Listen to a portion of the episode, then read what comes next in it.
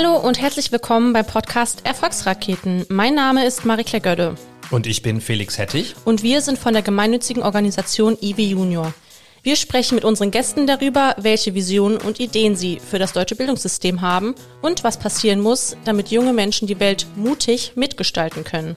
Unser heutiger Gast ist Nico Lehm. Nico ist seit Oktober 2022 Geschäftsleiter Human Resources bei Penny und gehört der Rewe Group an. Er ist ausgebildeter Jurist mit einem Staatsexamen an der TU Dresden und einem Master in Jena. Er hat umfangreiche Erfahrungen im strategischen und operativen Human Resources Management und wird uns einen spannenden Einblick geben können in die Arbeit einer Personalabteilung. Nico, wir freuen uns, dich heute als Gast hier begrüßen zu dürfen. Herzlich willkommen. Vielen Dank, ich freue mich bei euch zu sein. Unser Thema, Nico, ist ja Entrepreneurship und ökonomische Bildung. Ja, wir bringen Startup Spirit in die Schulen, geben Schülerinnen und Schülern die Chance, sich selbst als Entrepreneure auszuprobieren. Inwieweit hat das einen, Bezug auch zu deiner Arbeit? Das hat absoluten Bezug zu meiner Arbeit, denn auch bei uns ist es absolut notwendig, unternehmerisch tätig zu sein. Wir versuchen sehr viele junge Leute heute anzusprechen, die perspektivisch in unser Unternehmen kommen, dort eine Ausbildung machen, eine sehr wertvolle Ausbildung machen, aber dann insbesondere nach der Ausbildung bei uns als Unternehmer tätig sind und in den Märkten ihre Filialen führen können. Wir wollen jetzt auch mal kurz zu Beginn zurück zu deinen Anfängen springen. Du hast ja, oder Felix hat ja gerade gesagt, dass du Volljurist bist und du warst nach deinem Jurastudium in vielen Positionen in verschiedenen Unternehmen und Institutionen tätig, vom Finanzamt über die Bundesagentur für Arbeit bis zum Landgericht und sogar, das fand ich sehr spannend, äh, Deutsche Botschaft in Kanada.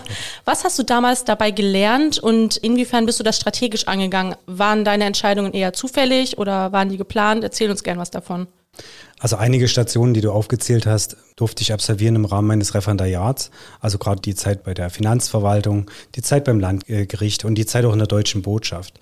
Die deutsche Botschaft in Ottawa, das war natürlich eine ganz spannende Zeit. Das war für mich die Möglichkeit, ins Ausland zu gehen. Das war für mich die Möglichkeit, sich sprachlich mal ein bisschen umzuschauen, aber auch was ganz anderes zu sehen.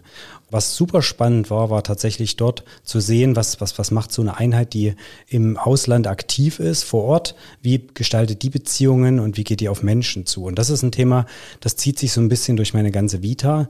Ähm, ich liebe es tatsächlich, mit Menschen zu arbeiten und ich liebe es auch, Beziehungen zu gestalten. Manche Dinge sind tatsächlich zufällig passiert. Die haben sich dann einfach so ergeben. Manche Dinge sind strategisch ähm, natürlich initiiert gewesen, wie die Tätigkeit in der deutschen Botschaft. Wenn ich auf die Zeit danach gucken kann, dann gab es natürlich schon so ein paar Entscheidungen, die zu treffen waren. Also nach dem Jurastudium wollte ich eigentlich Anwalt werden. Und dann kam mir irgendwie so ein bisschen die Tätigkeit bei der Bundesagentur irgendwie kam direkt auf mich zu. Ich musste sie tun. Man hat mir den Job angeboten. Und ich habe das damals so ein bisschen gesehen als ein bezahltes Sozialrechtspraktikum. War ganz spannend, aber ich habe ganz schnell festgestellt, und die Tätigkeit dauerte tatsächlich nur vier Monate, es war befristet, dass das nichts für mich ist. Die Tätigkeit in der Behörde ist halt schon irgendwie sehr speziell. Und ich habe mich irgendwann mal erinnert, was ich werden möchte. Und mich hat mal der Vater eines sehr guten Freundes gefragt, was meine Zukunftsabsichten sind. Und da habe ich gesagt, ich würde gerne Manager werden keine Ahnung, da war ich vielleicht 17 oder so. Diese Idee kam mir dann irgendwann wieder und äh, das Thema Manager zu werden, das hat sich dann tatsächlich durch meinen weiteren Lebenslauf gezogen. Und dann kam die Tätigkeit im Handelsverband Sachsen, in der ich zwar als Jurist tätig war, aber schon die Chance hatte, zu ganz vielen Unternehmungen, kleine, mittlere, aber auch ganz große Beziehungen zu gestalten und Beziehungen einzugehen. Und das war eine super spannende Zeit mit guten Ergebnissen, denn aufgrund dieser Tätigkeit bin ich tatsächlich heute bei euch gelandet. Du hast jetzt schon mal so ein bisschen ausgeführt, dich reizt das Beziehungsmanagement, ja, um bei dem Begriff zu bleiben, äh, mit interessanten anderen Menschen. Die Tätigkeiten, die dich dahin gebracht haben, waren jetzt trotzdem eher juristischer Art. Äh, ja. Wo, an welcher Stelle äh, war dann der Cut und wie bist du dann in die Personalabteilung gekommen? Das war tatsächlich Zufall. Ich habe ähm, beim Verband begonnen und habe ja gesagt, ich habe da mit kleinen, mittleren und großen Firmen gearbeitet und ich hatte relativ früh Kontakt in den Rewe-Konzern. Habe dort Fälle bearbeiten dürfen, tatsächlich klassischer juristischer Natur. Aber es bleibt nicht aus, dass man dann mit den Personalverantwortlichen in den Austausch geht und viele Gespräche führt und merkt, oh Mann, da passiert was ganz Spannendes. Da passieren Lebensgeschichten. Alles, was bei mir gelandet ist als, als Jurist, war natürlich in der Regel mit Schwierigkeiten versehen. Aber hinter den Schwierigkeiten haben sich ja viele gute und interessante Geschichten verborgen. Und das war tatsächlich so ein Reiz, den ich gespürt habe, da mehr zu erfahren.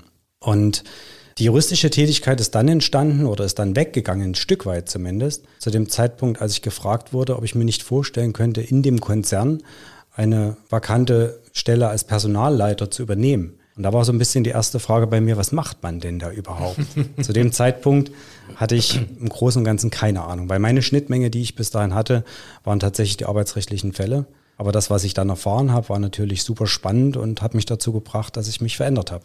Wenn du sagst, du hattest keine Ahnung von äh, Personalabteilung, was mache ich da überhaupt? Jetzt hast du eine Menge Ahnung. Ähm, würdest du sagen, Personalabteilung und Human Resources sind dasselbe? Und wie würdest du Human Resources für Menschen, die bisher überhaupt keinen Berührungspunkt wie du damals äh, mit dem Thema hatten, beschreiben? Ich würde es vielleicht so ein Stück weit mit dem Wandel beschreiben, der sich im Laufe der Jahre vollzogen hat. Als ich begonnen habe, war es tatsächlich die klassische Personalabteilung. Es ging darum, Verträge zu schließen, es ging darum, Themen im Arbeitsverhältnis zu betreuen, zu begleiten, gute Themen, schlechte Themen. Es ging damals schon darum, Azubis zu finden. Es ging aber auch häufig darum, Schwierigkeiten ja, zu lösen. Manchmal auf dem arbeitsrechtlichen Weg, manchmal ging das auch anders. Es gab viele Gespräche, es gab Themen, die halt tagtäglich passieren, aber es war klassische Personalbetreuung. Ähm, wenn wir heute drauf schauen, dann ist dieses ist diese Tätigkeit massiv in den Hintergrund gerückt. Natürlich müssen wir uns noch um das operative Personalgeschäft kümmern, keine Frage.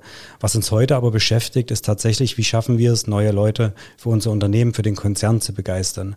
Was schaffen wir es, Mitarbeitende, die wir zu uns geholt haben, bei uns zu halten? Wie schaffen wir es, ähm, Leute in ihren Kompetenzen zu fördern? Wie schaffen wir es, Kompetenzen zu erkennen? Wie schaffen wir es, Zufriedenheit herzustellen? Das sind Themen, die uns heute im Bereich Human mhm. Resources beschäftigen. Das sind Themen, die damals vielleicht noch nicht so im Fokus standen. Heute ist das Thema Mitarbeiterentwicklung das absolute Must-Have. Heute ist das Thema, neue Auszubildende, neue Mitarbeitende zu finden, zu Fans für die Tätigkeit zu machen, ein absolutes Thema, was uns beschäftigt. Jetzt hast du schon eine Menge Herausforderungen genannt heute in einer Human Resources Abteilung. Gibt es sowas wie einen typischen Tagesablauf von dir? Was sind so die typischen Dinge, die du jeden Tag so machst? Oh Mann, das ist eine total schwierige Frage. Es gibt keinen typischen Tagesablauf, um das vorwegzunehmen. Ich bin jetzt im 15. Jahr, in der, also in verschiedenen Tätigkeiten, aber natürlich trotzdem in, in Personalfunktionen unterwegs. Und es gab noch nie einen Tag, der dem anderen geglichen hat. Ähm, es gab auch noch nie einen langweiligen Tag. Das ist äh, eine, Aussage, die ich schon jahrelang immer wieder treffe und die hat sich nicht verändert, weil jeder Tag in der Funktion ist tatsächlich anders. Ich habe natürlich einen Kalender, ich habe einen, einen Outlook-Kalender, der mich ein Stück weit durch den Tag leitet aber es passiert eigentlich jeden Tag irgendwas Unvorhergesehenes. Und das macht es so super spannend. Es gibt keinen geplanten Tag. Natürlich gibt es Themen, um die ich mich kümmern muss. Häufig sind es die Themen, die ich dann eben morgens oder abends mache, aber tagsüber gibt es irgendwie immer Überraschungen. Mhm. Spannende Überraschungen. Mhm. Du hast ja gerade schon einmal erwähnt, dass es gewisserweise Herausforderungen gibt äh, bei eurer Arbeit, die Leute quasi zu euch ins Unternehmen zu holen, das Arbeitsangebote attraktiv zu gestalten. Siehst du da noch weitere Herausforderungen bei eurer Arbeit, äh, insbesondere im HR-Bereich? Naja, die Herausforderung, die ich sehe, ist tatsächlich, das sehen viele andere Unternehmen auch, dass sich der Arbeitsmarkt halt massiv verknappt. Ähm, wir sind in einer Branche tätig, die ist geprägt von einem enorm hohen Wettbewerb. Ähm, die ist geprägt von vielen Menschen, die wir benötigen, um tagtäglich alle Filialen offen zu halten und von morgens bis abends besetzt zu sein, gute Produkte anzubieten und, und Kunden zufriedenzustellen. Das hat natürlich den Nachteil, dass wir Öffnungszeiten haben, die sicherlich nicht attraktiv sind. Das hat auch zum Nachteil aufgrund des hohen Wettbewerbes, dass wir sicherlich nicht die Gehälter zahlen können, die manche Kolleginnen und Kollegen sich vorstellen. Und ähm, diese Herausforderung, die verschärft sich gefühlt von Tag zu Tag. Und das ist ein Thema, was uns heute massiv beschäftigt. Und äh, neben den Herausforderungen für euch als Arbeitgeber, ähm, wenn wir von der Bewerberinnen-Sicht gucken, was sind da die Herausforderungen, bei euch einzusteigen, aber was sind vielleicht auch die Chancen, gerade bei der angespannten Arbeitsmarktlage, die du gerade beschrieben hast? Die Herausforderung ist natürlich, dass sich die Arbeit in den Märkten auch verändert. Wir haben heute sehr anspruchsvolle Kundinnen, die bei uns einkaufen. Wir haben ähm, veränderte Prozesse, die Technik hält Einzug. Wir haben eine hohe, hohe Leistungsanforderungen an unsere Kolleginnen und Kollegen, die sich natürlich Tag für Tag auch verändern kann. Das hat die Corona-Zeit ganz gut gezeigt. Wenn wir intern nochmal schauen, welche Chancen es gibt, dann ist es tatsächlich ein Thema, was sich in den letzten Monaten sehr deutlich gezeigt hat, dieses Thema krisensicherer Arbeitsplatz. Egal, ob wir in die Corona-Zeit zurückschauen oder ob wir aktuell in die angespannte Wirtschaftslage schauen, die ja geprägt ist von Inflation, von Ängsten und anderen Dingen, die die Menschen bewegen, dann kann man schon bei uns sagen, dass wir einen Arbeitsplatz bieten können, der krisenfest ist.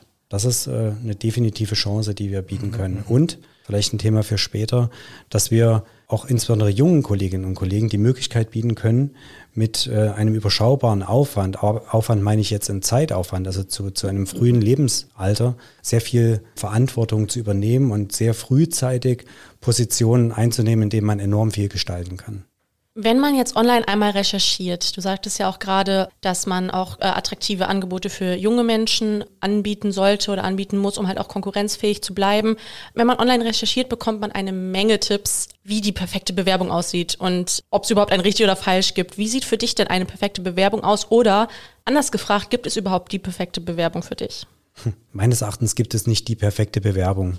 Es gibt sicherlich gute und schlechte Bewerbungen, das ist keine Frage was mir persönlich wichtig ist, ich weiß nicht, ob das richtig oder falsch ist, ich lege schon Wert auf eine vernünftige Form. Es freut mich, wenn mich nicht ganz viele Rechtschreibfehler in dem ersten Satz schon irgendwie irritieren. Aber mir ist es am Ende des Tages egal, ob die Bewerbung rot, grün oder gelb gestaltet ist. Kannst du dich denn, um einfach nochmal ein bisschen inhaltlich reinzugehen, an eine Bewerberin oder einen Bewerber erinnern, der dich so richtig beeindruckt hat? Ja, total. Ähm, ich hatte das war während meiner ersten Zeit in Bayern tatsächlich. Da hatte ich eine mhm. Bewerbung für einen, für einen Bezirksleiterposten ähm, von einem jungen Mann bekommen. Und der hat enorm übertrieben im Hinblick auf seine Kompetenzen. Also das war der beste, der schönste, der tollste Mensch. Also es war für mich sowas von übertrieben. Und ähm, ich habe mir gesagt, also normalerweise hätte ich so eine Bewerbung beiseite gelegt und hätte gesagt, nie im Leben. Ja, das ist einfach über den Dingen. Und ähm, bei dem Menschen wollte ich mir den Spaß machen, also vielleicht aus heutiger Sicht falsch. Ich habe ihn nicht ernst genommen. Ich habe mir den Spaß gemacht, habe gesagt, den lade ich ein und mit dem führe ich ein Vorstellungsgespräch. Und zu dem Zeitpunkt, am Ende dieser zwei Stunden, die ich mit ihm gesprochen habe, musste ich für mich feststellen, dass ich in einem totalen Irrtum aufgesessen bin. Es war wirklich ein super ansprechender Mensch hinter dieser Bewerbung. Das war jemand, der war total klar im Kopf. Der hat mich einfach vollkommen überzeugt. Leider ist es nichts geworden. Er hat sich für eine andere Firma entschieden. Aber es war ein Gespräch, das ist mir tatsächlich in Erinnerung geblieben. Und umso mehr ist mir damals verdeutlicht worden, dass das Papier oder der Inhalt, heute sind es keine Papierbewerbung mehr, der uns da entgegengebracht wird, nicht unbedingt alles über den Menschen aussagt, sondern dass wir wirklich den Menschen persönlich kennenlernen müssen. Das ist eine sehr schöne Geschichte. Ähm, wir treffen ja viele, unsere Zielgruppe, so vor allen Dingen am Ende ihrer Schullaufbahn, äh, wo sie sich vielleicht kurz vor Schluss dann Gedanken machen, so wie könnte es eigentlich nach der Schule weitergehen, mitten im Prozess ihrer Berufsorientierung stehen. Was würdest du unseren jungen Zuhörern und Zuhörern so als Tipp mitgeben, wie man denn so am besten als junger Mensch herausfinden kann, was äh, überhaupt zu einem passt, in welche Richtung man irgendwie gehen sollte? Wenn ich auf meine, meine Karriere oder meine berufliche Laufbahn einfach mal zurückschaue, dann gibt es ein Thema, was, glaube ich, für mich maßgeblich ähm, für den Erfolg gewesen ist. Und das ist das Thema Spaß an der Arbeit zu haben. Und das ist so ein Thema, was ich heute, wenn ich gerade in meine Abteilung schaue, wo wir sehr viel mit PraktikantInnen arbeiten, immer wieder beobachte. Es gibt Kolleginnen und Kollegen, die haben richtig viel Spaß an dem, was sie tun. Und das spürt man dann auch. Mhm. Die sind interessiert, die sind neugierig, die sind offen, die kommen von allein einfach nach vorn und, und stecken ihren Kopf so ein Stück weit über Wasser. Und ich glaube, diese, diese Neigung sollte jeder junge Mensch für sich selbst herausfinden. Also man sollte meines Erachtens immer die Chance nutzen, über Praktika Erkenntnisse zu erlangen. Man sollte herausfinden, was gefällt einem. Man sollte aber auch den Mut haben zu sagen, es gibt Dinge, die gefallen mir nicht und die mhm. vielleicht nicht weiterverfolgen. Denn ein Thema, auch das spiegelt sich immer wieder, das Thema Stärken, Stärken funktioniert. Ähm, Schwächen irgendwie zu kompensieren, auch ein alter Hut, aber wird nicht funktionieren. Und ähm, deshalb glaube ich, es ist total wichtig, gerade in jungen Jahren seine Stärken für sich zu bewerten und herauszufinden, was einem liegt und danach dann natürlich auch die Berufswahl entsprechend zu treffen. Also äh, unser Ansatz ist ja unter anderem mit den Schülerfirmen, ihnen äh, Schülerinnen und Schülern auch eine Chance zu geben, sich mal in einer ganz anderen Rolle auszuprobieren und dann überhaupt Stärken an sich zu erkennen, zu entdecken, die vielleicht im Schulkontext so untergehen, weil sie da noch gar keine Rolle spielen. Äh, jetzt hast du Praktika äh, erwähnt. Also wenn ich an mich zurückdenke, äh, damals kurz vorm Ende meiner Schulzeit, äh, hatte ich noch keine Ahnung, wo meine Stärken so sind. Bei mir genauso. Ja, Und ähm, äh, hatte vielleicht auch noch gar nicht so viel Gelegenheit, das rauszufinden. Mal abgesehen von Praktika, da muss ich zugeben, da hätte ich auch besser sein können damals. ähm, wo siehst du sonst Chancen, sich darauf vorzubereiten und überhaupt die Gelegenheit zu haben, Stärken an sich feststellen zu können? Also Chancen bietet ja auch ein Thema, was wir gemeinsam schon gestaltet haben. Chancen bietet ja die Möglichkeit, mit diversen Institutionen Erfahrungen zu sammeln. Ihr von IW Junior habt ja gemeinsam mit uns auch schon. Innovation Camps durchgeführt mhm. und da glaube ich, können wir auch viele junge Menschen sehen, die enorm Spaß daran haben, unternehmerisch tätig zu werden. Und das sind Dinge, die man wirklich ergreifen kann. Das sind aber, glaube ich, auch die Selbstreflexion, die eine, enorm, eine enorme Rolle spielt. Ich habe selber vor ganz vielen Jahren, und da bin ich auch irgendwie reingerutscht, im, im Laufe des Studiums meinen ersten Bezug zum Handel entdeckt oder mhm. meine Vorliebe auch für den Handel entdeckt. Ähm, ich habe mein Studium damit finanziert, dass ich äh, Lego Star Wars Produkte gekauft und verkauft habe. Und, und das, das, das, ist wirklich irgendwie entstanden. Und daraus, da ist ganz viel mehr geworden. Da ist auch eine Zeit lang das Studium ein bisschen in den Hintergrund gerückt, weil das Spaß gemacht hat. Ähm, das hat total Spaß gemacht, irgendwie europaweit tatsächlich solche Dinge an den Mann oder an die Frau zu bringen. Das hat Spaß gemacht, Geld zu verdienen. Das hat Spaß gemacht, ähm, sich auszuprobieren. Mhm. Ja, und das war fernab des Jurastudiums, was jetzt auch nicht unbedingt die maßgebliche Erfüllung war. Wie, wie bin ich zum Jurastudium gekommen? Vielleicht auch eine Frage in dem Zusammenhang. Mhm. Ich habe vorhin schon mal gesagt, ich hatte vor Augen, ich wollte gern Manager werden. Und für mich gab es zwei Richtungen, wie man Manager wird. Man studiert Jura oder man studiert BWL. Ich habe mich dann in eine Mathe-Vorlesung gesetzt, äh, Analysis Grundkurs. Und äh, danach habe ich Jura studiert. Da war klar, wo die Reise hingeht. Ich habe das Betriebswirtschaftliche später dann doch noch nachgeholt. Aber nichtsdestotrotz glaube ich, und da komme ich wieder zurück, man, man muss Ideen entwickeln und auch unsere jungen Leute müssen Ideen entwickeln, wie sie zu ihren Stärken finden und wie sie, wie sie dort entsprechend ihre Zukunftspläne gestalten können. Ähm, das ist natürlich auch erst einmal sehr bildlich gesprochen, Stärken zu finden oder zu entdecken. Ganz konkret auch nochmal überlegt, du sagtest gerade auch, der Handel ist ein Bereich, wo man ja einfach auch arbeiten kann. Ähm, würdest du sagen, es gibt bestimmte Bereiche, wo es gerade besonders an jungen Köpfen fehlt, an kreativen Köpfen fehlt? Oder gibt es Bereiche auch in deiner täglichen Arbeit oder ähnliches, die du gerade im Kommen siehst? Also wenn ich jetzt auf unseren Konzern schauen, auf die Funktionen, die wir abbilden, dann, dann ist natürlich die Masse bei uns, sind die Kolleginnen und Kollegen im Markt, ähm, die wir für uns gewinnen wollen. Was ich super spannend finde, ist eine Funktion, die wir dort anbieten können. Und das ist die Funktion der, der Marktleitung, wo man tatsächlich in einem jungen Lebensalter in die Mitarbeiterführung gehen kann. Man kann dort mit einer soliden Berufsausbildung, mit gewissen Erfahrungen schon in die Gelegenheit kommen, Mitarbeiter zu führen. Man kann einen Markt entwickeln, man kann viele Dinge bewegen. Und ähm, ich glaube, das ist eine Chance, die wir nach außen tragen müssen und ähm, wo wir Chancen bieten können. Und uns gelingt es, ich habe das vorhin schon mal gesagt, natürlich noch begrenzt gut all diese, diese Vorteile, die so eine Tätigkeit mit sich bringt, diese unheimliche Begegnungen mit, mit ganz vielen KundInnen oder die unheimliche Anzahl oder Anforderungen, die jeden Tag an die Kolleginnen und Kollegen den Märkten gestellt werden, ähm, nach außen zu tragen. Und da haben wir auf jeden Fall Chancen. Wenn ich in den Konzern schaue, natürlich fehlt es uns wie überall, es fehlen IT-Menschen. Wir, wir brauchen, also der Handel lebt natürlich auch davon, dass, dass Daten erhoben werden, dass Daten verarbeitet werden. Ähm, da gibt es bei uns eine Einheit, die enorm viel ähm, oder, oder groß geworden ist. Und, und die Kolleginnen und Kollegen zu gewinnen, ist eine enorme Herausforderung. Seit ähm, kurzem gehen ja Zahlen rum, dass die Zahl der Studienanfängerinnen und Anfänger die Zahl derjenigen überwiegt, die eine Ausbildung mhm. beginnen. Zweigeteilte Frage zu, zum einen, wie beurteilst du diese Entwicklung? Und ähm, zweiter Teil, was würde für dich aus deiner Sicht äh, für eine Ausbildung sprechen? Ja, wie beurteile ich das? Ich meine, wir wissen, dass am Ende des Tages wir nicht nur studierte Menschen brauchen. Das ist äh, schwierig und das sehen wir auch jeden Tag, wenn wir ähm, versuchen, offene Stellen zu besetzen. Das ist in der Tat eine Herausforderung.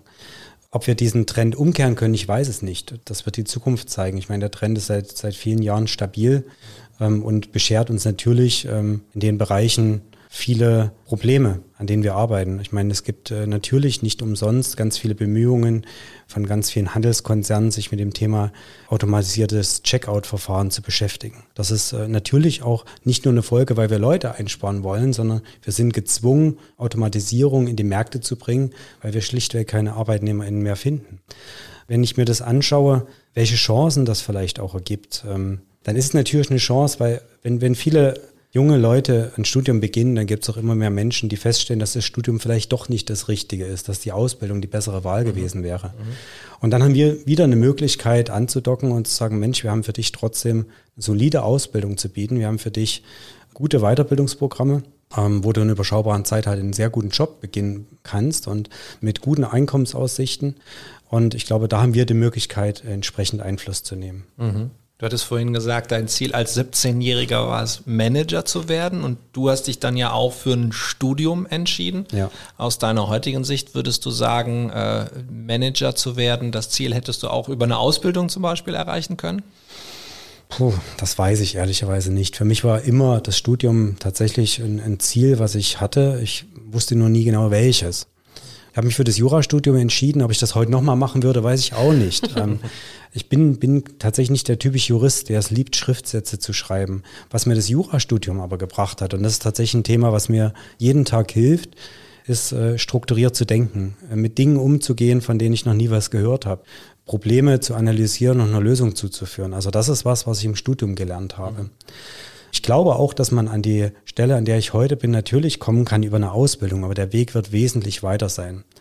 Am Ende des Tages ist für mich da die Frage, was, was verfolge ich konkret für ein Ziel? Habe ich das Ziel, Geschäftsleiter Human Resources zu werden? Ähm, dann muss ich sicherlich anders rangehen, als wenn das Ziel sich irgendwie ergibt, was bei mir eher der Fall gewesen ist. Aber eher ergeben hat, weil man das, was ich gemacht habe, halt immer sehr viel Spaß bereitet hat.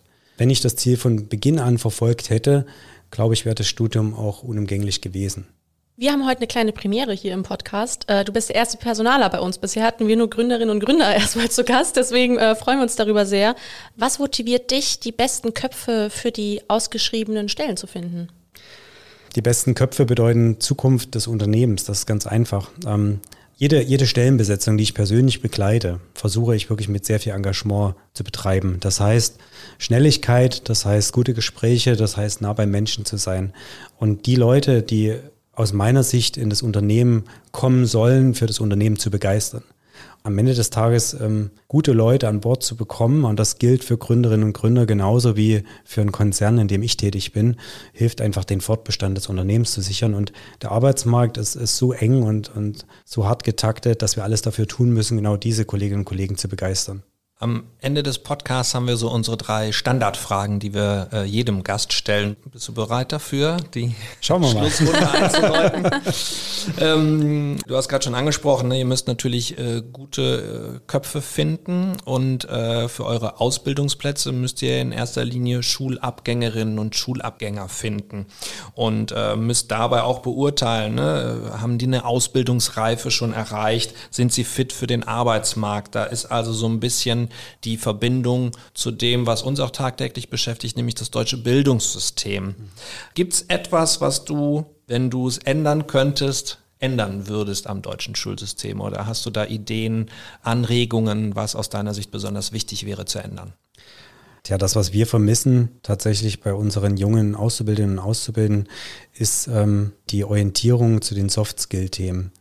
Ich glaube, dass, dass wir im Schulsystem nach wie vor darauf fokussiert sind, Wissen zu vermitteln und das auf eine durchaus klassische Art und Weise und dass die Lehrerinnen und Lehrer natürlich versuchen, moderne Instrumente, Technik, IT äh, zum Einsatz zu bringen. Aber ich glaube, ähm, da geht viel mehr. Ich glaube, die, die Lebensrealität sieht heute anders aus. Ähm, ich glaube, dass die Fokussierung auf die Stärken enorm wichtig ist und das, was wir anfänglich auch schon diskutiert haben, wie kommt jeder zu dem Thema, zu dieser Findung der, der eigenen Stärken? Ich glaube, das wäre ein Thema, was die Schulbildung wesentlich besser vermitteln kann. Und das ist eben nicht nur damit getan, indem man ähm, ein zweiwöchiges Pflichtpraktikum in der neunten und zehnten Klasse absolviert, sondern ich glaube, da braucht es viel mehr und da braucht es interessierte Lehrerinnen und Lehrer, die wirklich ein ganz großes Interesse daran haben, die Zukunft ihrer Auszubildenden oder ihre, ihre Schüler zu dem Zeitpunkt ähm, gemeinsam positiv zu gestalten. Was nicht heißen soll, dass das ganz viele Kolleginnen und Kollegen heute schon nicht tun. Unser äh, Podcast heißt Erfolgsraketen. Erfolg lässt sich ja sehr individuell definieren. Also für die einen ist das der geradlinige Lebenslauf, für die anderen äh, Umwege zu ihrem Traumjob, für die nächsten wieder äh, ja, Familiengründung beispielsweise. Was bedeutet Erfolg für dich und inwiefern fühlst du dich persönlich erfolgreich? Erfolg bedeutet für mich tatsächlich, jeden Tag einer Tätigkeit nachzugehen, die einen ausfüllt, die mich ausfüllt. Mich macht super stolz, eine, eine, eine Tätigkeit gefunden zu haben, der ich einfach gern nachgehe, die mir nie langweilig wird, in der ich gestalten kann, in der ich aber auch Haltung zeigen kann. Das ist für mich auch total wichtig. Ich möchte nichts machen, wo ich mich verbiegen muss. Natürlich muss auch ich mich ab und an verbiegen. Das wäre jetzt gelogen, wenn es nicht der Fall wäre. Aber nicht so, dass ich äh, am Ende des Tages nicht sagen kann, ich bin Nico Lehm und ich habe eine Haltung, ich habe eine Meinung und mit der gehe ich nach außen, für die kämpfe ich am Ende des Tages wird es halt auch irgendwann mal so sein, dass ich ähm, auch sagen muss, okay, wir machen es halt anders. In, in einer Funktion tätig zu sein, wo ich mit Menschen gemeinsam den Erfolg des Unternehmens gestalten kann und auch nachhaltig gestalten kann, das macht mich wirklich zufrieden und erfolgreich. Und ähm, ja, in der Funktion glaube ich, erfolgreich zu sein. Das klingt auf jeden Fall, als hättest du das Ziel des 17-jährigen Nikos äh, erreicht, ne? Manager zu werden und dann ja. auch noch aufzugehen in dieser, in dieser Aufgabe. Gibt es da trotzdem vielleicht noch irgendetwas, was du aus deiner jetzigen Sicht dem 17-jährigen Nico, der Manager werden will, auf den Weg geben würdest? Ja, ich würde vielleicht tatsächlich an der einen oder anderen Stelle, wenn ich jetzt an das Jurastudium zurückdenke, da noch etwas mehr Fokussierung sehen. Nicht der typische Jurist zu sein, heißt ja nichtsdestotrotz ein richtig gutes Jurastudium hinzulegen. Und ähm, diese Fokussierung habe ich an der einen oder anderen Stelle außen vor gelassen. Nichtsdestotrotz war das in Summe erfolgreich. Aber pff, klar, am Ende des Tages hätte es immer besser sein können. Zweiter Aspekt ist, und der bewegt mich eher privat, das ist halt schon schwierig, ähm, das ähm, Berufliche und das Private immer übereinzubringen. Und im Laufe der Jahre ist schon enorm viel Zeit und Energie in die berufliche Laufbahn geflossen. Und wenn ich jetzt mal, ich meine, das, da würde ich nicht auf 17 zurückgehen, aber vielleicht auch ein paar Jahre, ein paar Jahre zurückgehen, ähm, wäre an der einen oder anderen Stelle vielleicht eine andere Fokussierung dann auch gut gewesen. Ja, Nico, wir sind äh, am Ende unserer Episode. Das ging ja doch jetzt schneller als äh, gedacht. Uns hat es ähm, sehr gefreut. Danke für deine Einblicke in die Arbeit. Für mich war es spannend. Ich denke für dich, Felix, Wir haben viel auch. gelernt heute. für unsere Hörerinnen und Hörer äh, da draußen bestimmt auch. Herzlichen Dank für deine Zeit. Vielen Dank, dass ich hier sein durfte. Danke dir und alles Gute. Euch auch.